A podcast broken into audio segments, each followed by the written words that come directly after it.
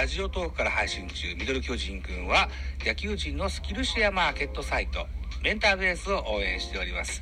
概要欄に URL を記載しておりますので、ぜひチェックよろしくお願いします。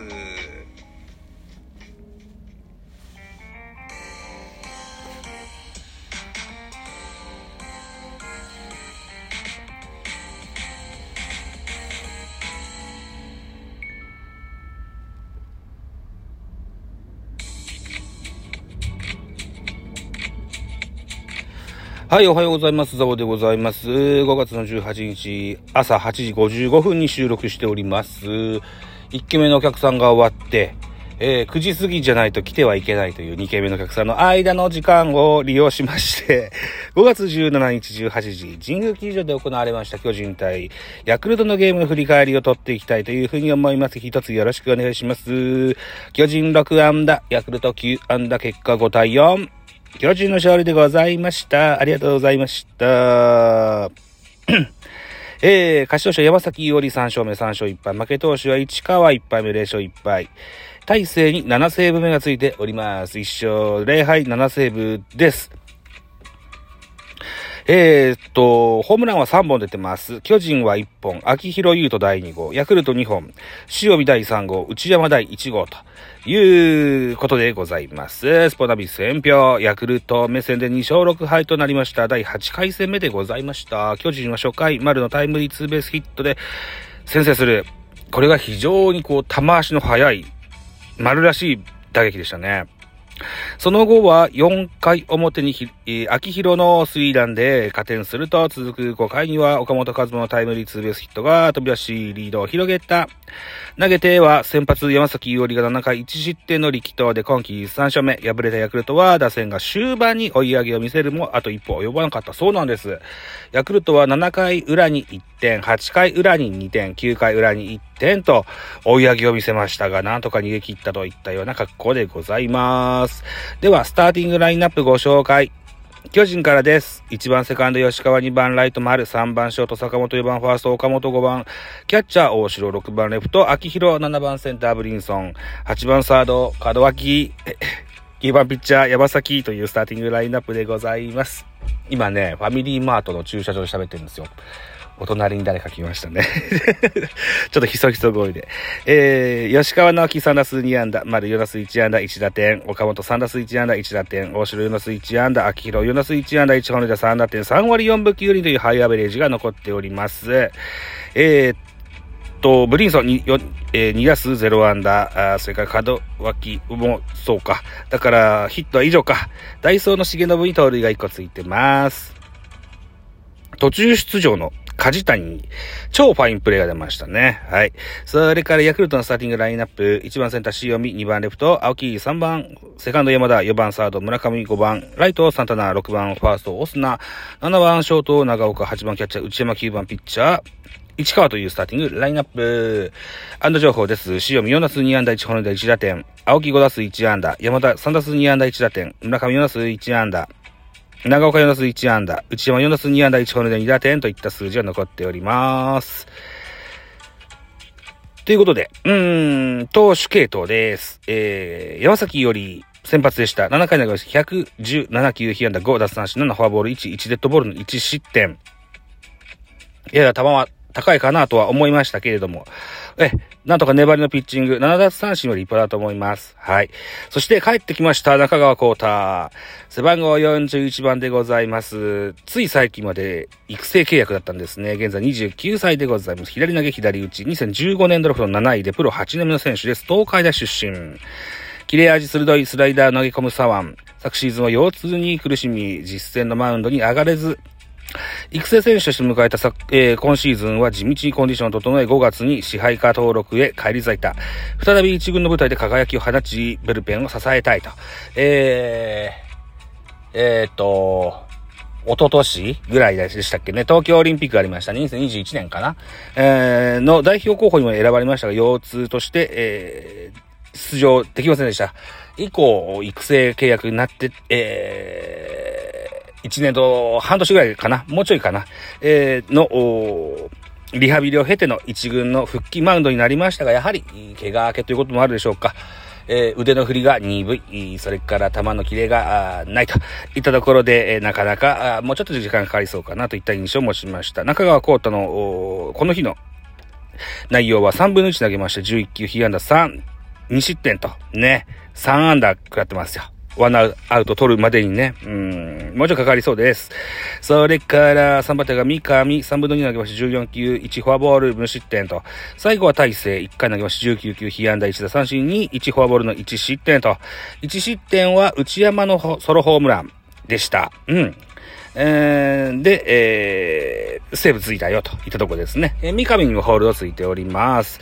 ヤクルトの系統を見てみましょう。先発は市川選手でございました。市川選手が今シーズン初登板、背番号40番の選手、背番号、えっ、ー、と、年齢が22歳です。右投げ、右打ち。2018年ドラフトの3位です。明徳義塾高校出身、ヤクルト入りでございます。変則的なフォームからキレのあるボールを投げ込む右腕です。昨シーズンは2軍で19試合に登板し、チームトップタイの5勝を記録。えー、7月には1軍デビューを飾り、9月にはプロ初先発も経験した。今シーズンは投球術を磨き、首脳陣の信頼を勝ち取りたいといった形になりまし、えー、横顔でございますね。うん。えー、面白そうなピッチャーなんですけどね、えー、早々に捕まえれたことが良かったと思います。えー、4回と3分の2投げました。83球、被安打6打三振に2デッドボールの5失点。2番手が星、3分の1投げました。5球、1打三振パーフェクト。3番手が新助っ人外国人、S ピナル。そばの99番です。えー、年齢が31歳、ドミニカ出身です。右投げ右打ちの選手。落差の大きいチェンジアップを操る助っ人ウワン。昨シーズンはマイナーで27試合に登板し、先発と救援の両方をこなし、投球回を上回る奪三振数を記録した来日1年目から力強い投球を見せ、リーグ3連覇を目指すチームに貢献したいという横顔でございますが、非常にこう、たまに投球にパワーを感じる、そんなピッチャーでした。いいピッチャーですよ。はい。えー、っと、2、2イニングス投げました。25球、2奪三振、1フォアボールといった格好でございました。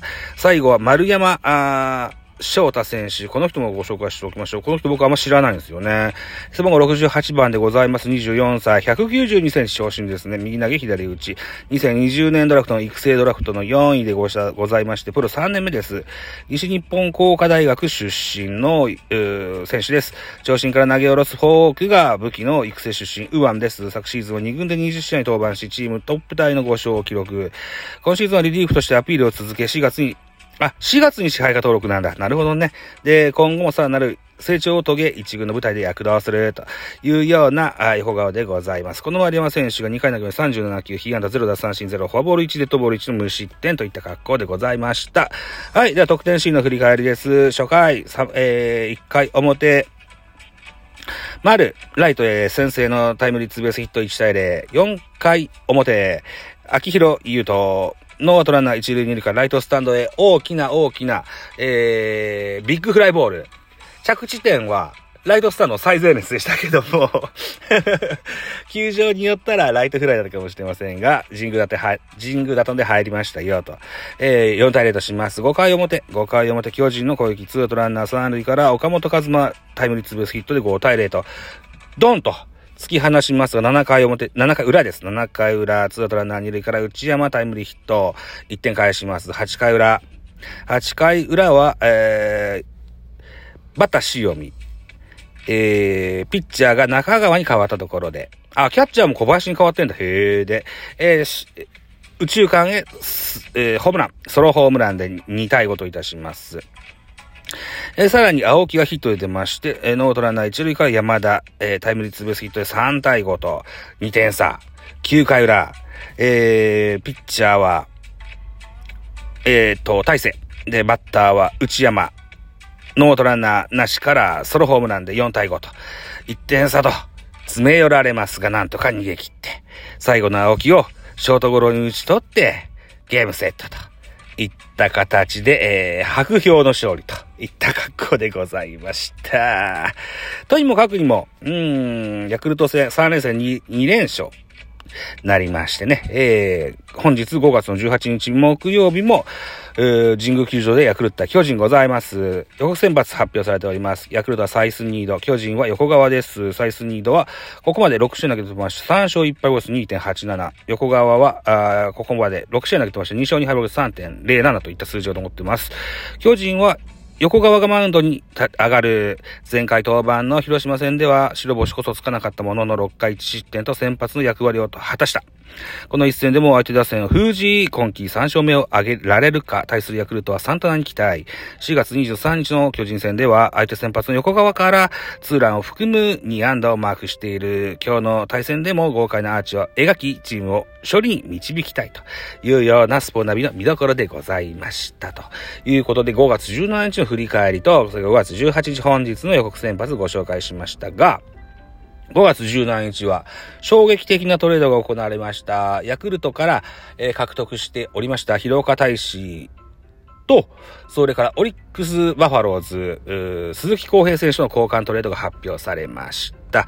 えっ、ー、と、以前もですね、ポランコ、それから CC メルセデス、それからトネチアキのね、えー、他球団移籍後のね、こういう風に使ったらいいんじゃないですかっていうような取扱説明書なる音源をこのミドル巨人くんでアップしました。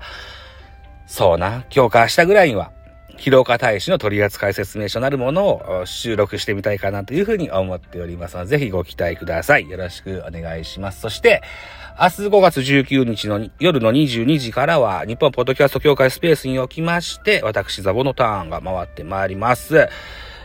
お題、トークテーマは、ポッドキャストの未来、ゲストにですね、ポッドキャスト大学の DJ リッキーさんと、このラジオトークでも配信されていらっしゃいます。クリエイターエコノミーニュースの、うん、かぐわさんをお招きいたしまして、ポッドキャストの未来について語りたいというふうに思っておりますので、ぜひにぎにぎとお遊びに来ていただけたら嬉しいかなというふうに思っております。といったところで、ミドル巨人くんザボでした。あざした。